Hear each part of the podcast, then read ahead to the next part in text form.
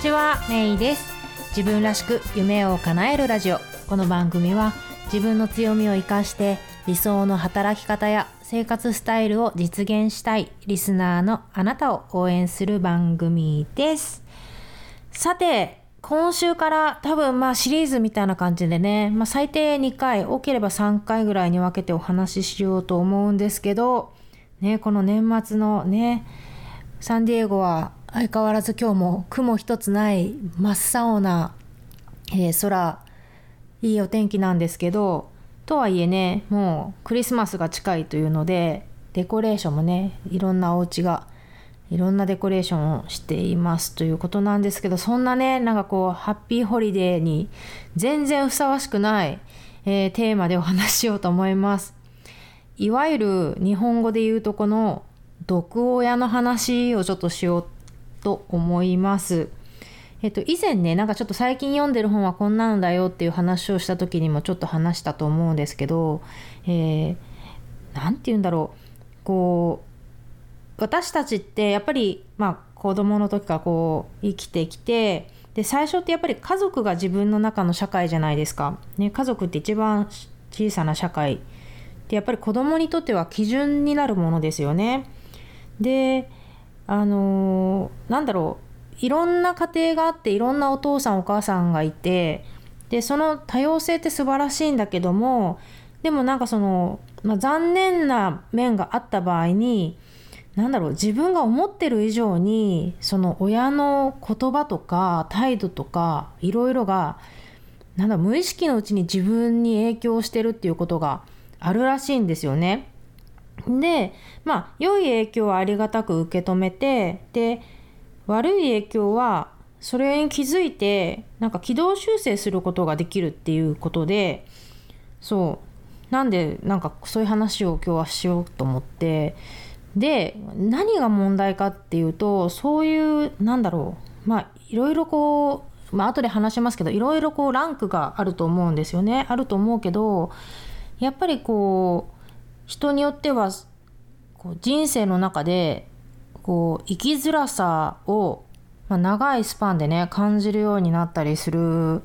らしいんですよね。うん、とかその、まあ、パートナー選びとか、まあ、人間関係とか、まあ、自分との関係自分とのコミュニケーションにももちろん影響してくるしで例えばそのいわゆる毒親っていう親がいたとしてでその自分がその害になんとなく気づいて、まあ、周囲に相談したりとか話したりしてもどうなるかっていうとなんか親の悪口を言う悪い人だみたいな親への感謝が足りない人だみたいに見られちゃうとかね。なんかそういうこう二重で苦しんじゃうみたいな人もいるっていう話で、うん、でもこの,、まあ、その先日読んだ本なんですけどあの、まあ、PhD のあの心理学者が書いてる本なんですけどなその子育て、えー、母親の子育てを受けてる時に何が起こったのかでどんなインパクトを受けたのかっていうのをクリアにしてで自分の親のこととか自分のことをよりよく理解してでさらにはその親との関係をリシェイプする。でその自分がもし受けてたらその受けてたその痛みとか苦しみ心の痛みとか苦しみを癒してで植え付けられてしまってた間違った思い込みを取り払うっていうのがその本でそう盛りだくさんの 内容だったんですけどね。うん。でなんかこれをねポッドキャストで話そうかどうかっていうのをあのちょっとだけ迷ったんですよ。なんかなんだろう自分が読んだ本とか、まあ、学び生活の中での学びをこの場でシェアするあのシェアするだってシェアするっていうのは決めてたんだけどもこれがどんだけの人の役に立つのかっていうのは全然最初分からなかったしね私の興味関心だけの話かなと思ったけど最近そのまあ結構オンラインで友達と話をすることが多くってでその中でもなんか例えば久々にこの前電話で話した友達とあのなんかその人はその自分が母親になってでなんか自分のお母さんのことをもっと考えるようになった時になんかそのお母さんはすごいこう他人に認めてもらいたいっていう気持ちが強い人だったっていう話とかこう他人の反応をこう異常に気にするとかこう他人の前にいる時と他の人がいない時で自分に対する態度が全然違ってたとかあとはなんかその結婚とかに対してもこうしてほしいとかいう要望がすごいあったりとかでさらにはその母親を幸せにするのは自分の仕事だっていうのをすごく感じてたみたいな話をしてなんかああなんかそのまあ毒いわゆる毒親とは違うのかもしれないけどなんかやっぱりその親の影響とかでなんかこうわだかまりを持ってる人って意外といるのかなと思って今日はあの私が本で学んだことを、まあ、少しでもねシェアできればなと思った次第です。うん、でねえっ、ー、と何から話そうかって思うんだけどまずねそうねまあ、何が起こったかどんなインパクトを受けたのかを明確にするっていう意味でこの本の中にね自分がまずね自分が経験したその母親からの育児のチェックリストがあるんですよどんな、えー、育児を受けてきたかどんな子育て母親による子育てを自分が受けてきたかっていうのがあるので、えー、今日はそれをね紹介してみようと思います。えっとねチェックリスト14あってえっ、ー、とこれね14個あるんで今から、えー、紹介していくんですけど、ね、今あのー、運転とかしてない人はねももしよかったら紙とかジャーナルを出してね一緒にチェックリストを、えー、進めてほしいと思うしまあねあのそうじゃない人も後で是非やってみてほしいんですけどこの質問14個ある質問に答える時にねうちのお母さんはそうだったかなって思いながら、えー質問を聞いてみるといいそうなんで、えー、聞いてみてください。うん、よし、14個いきます。えー、まず1個目、えー、お母さんは、あなたのお母さんは、そのあなたを批判したりとか、品位を傷つけるような行為をしましたか、まあ、言いましたか？みたいな、品位を傷つけるようなことを言いましたか ?1 番。ね。えー、2番、えー、お母さん、あなたのお母さんは、あなたに罪を着せるようなことをしましたか ?2 番。3番。えー、なんかことがよく進む時例えばまあ自分のまあなんか成長とか何かができ上手にできたとかでもいいんだけどもそういう時に何かうまくいった時に何だろう何かうまくいった時はそのなんだろう手柄は自分のものだ自分が頑張ったからだみたいな自分が才能があるからだっていうふうに取るけど何かことがうまくならいかなかった時にはあんたのせいだっていうふうに言う言っていた。お母さんがね。かどうか。これが3番目で4番目えー、なんかあなた自身にその決断力がないようあたかもないような感じで、えー、と扱われていたかどうか、うん、あなたにあたかも決断力がないかのように扱われていたかどうか、うん、そして5番、えー、他人に対してこう魅力的な態度をとっていたかどうか。あとっていたけれど、えー、他人がいなくてねあなただけの時には、急に冷たくなったりしたかどうか、うん、これさっきのお友達の例になんかちょっと当てはまるんじゃないかななんて思ったんですけどね。これが5番。そして6番、えー、あなたをこう見下すような態度あるいはこうなんかあなたの人気を奪うような、えー、態度を取りましたかっていう。これが6番。そして7番、えー、あなたの恋人にこうなんだろう魅力的な態度を見せたりしましたかっていうのが7番。で8番、えー、なんだろうあなたの人生を通してなんか彼のあのお母さんがあの自分の人生をこう満足させようとしていたみたいな自分の人生をあなたの人生を通じてこう生きようとしていませんでしたかっていうのが次ね8番。そして次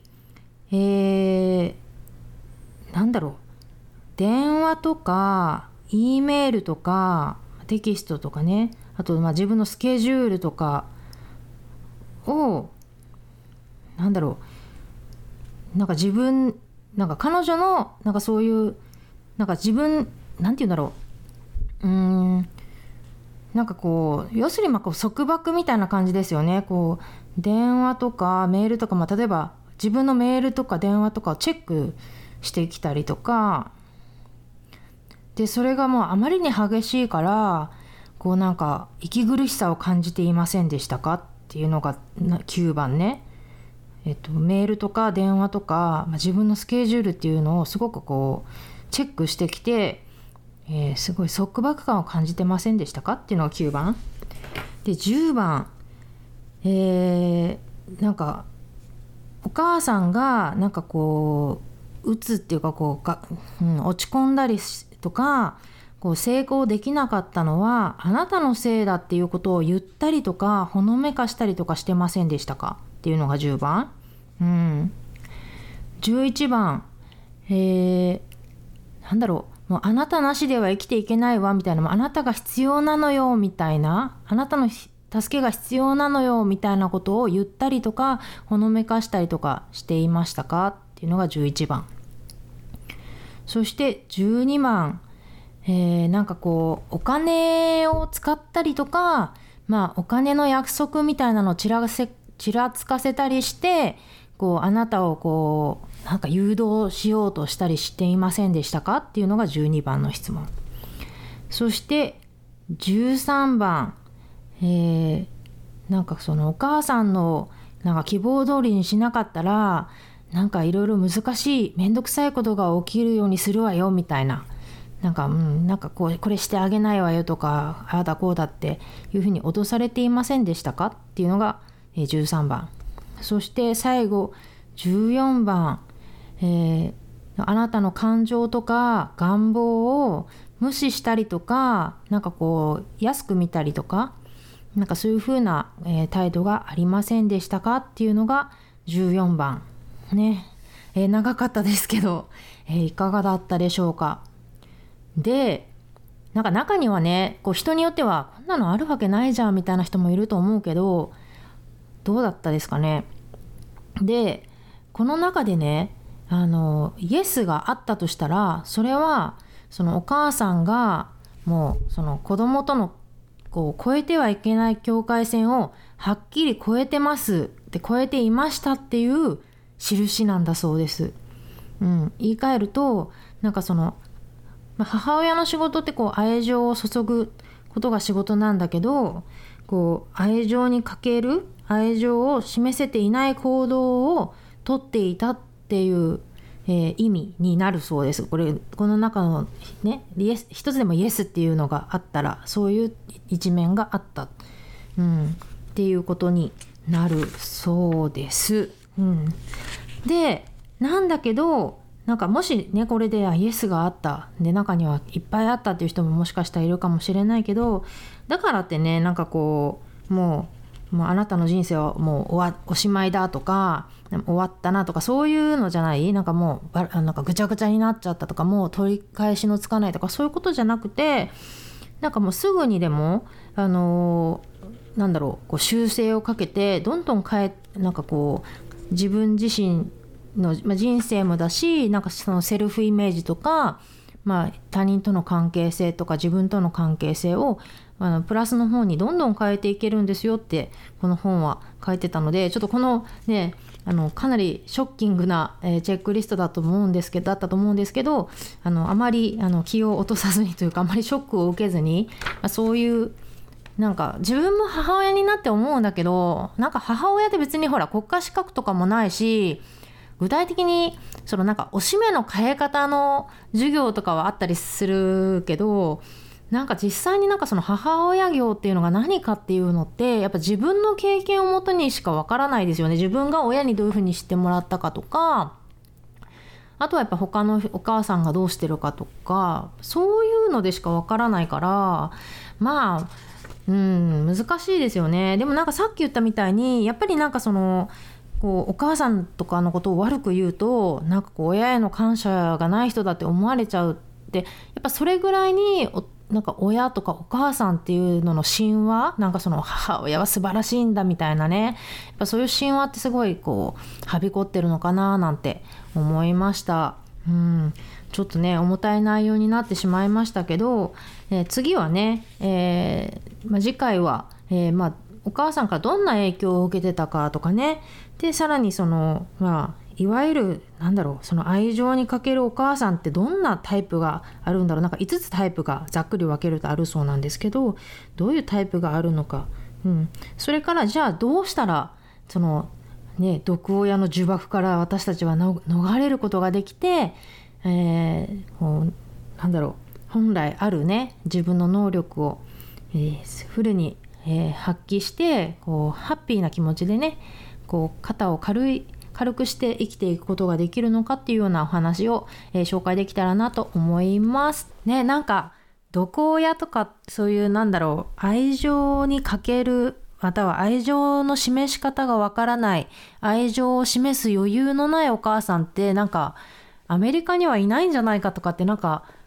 思って思いがちっていうか、なんて言うんだろう。アメリカってなんかやっぱファミリーとか、なんかこう家族の距離が近いとか、なんかそういうイメージってあるじゃないですか。で、実際そういう一面もあると思うんだけど、あの、今回読んだ本、この英語の本でアメリカ人が書いてる本で、で、いろんな人のケースが出てくるんだけども、あ、やっぱりアメリカにもいるんだねって、まあ、そりゃそうだって話ですけどね、なんかその、いわゆるそのテレビとかで見るような温かい家庭とか、なんかこうねいかにも問題のなさそうな。うん。なんかそれねアメリカンファミリーって言ってもまあ実際はねいろいろあるんだよっていうのも思うしまあ逆に、うん、どこでもある、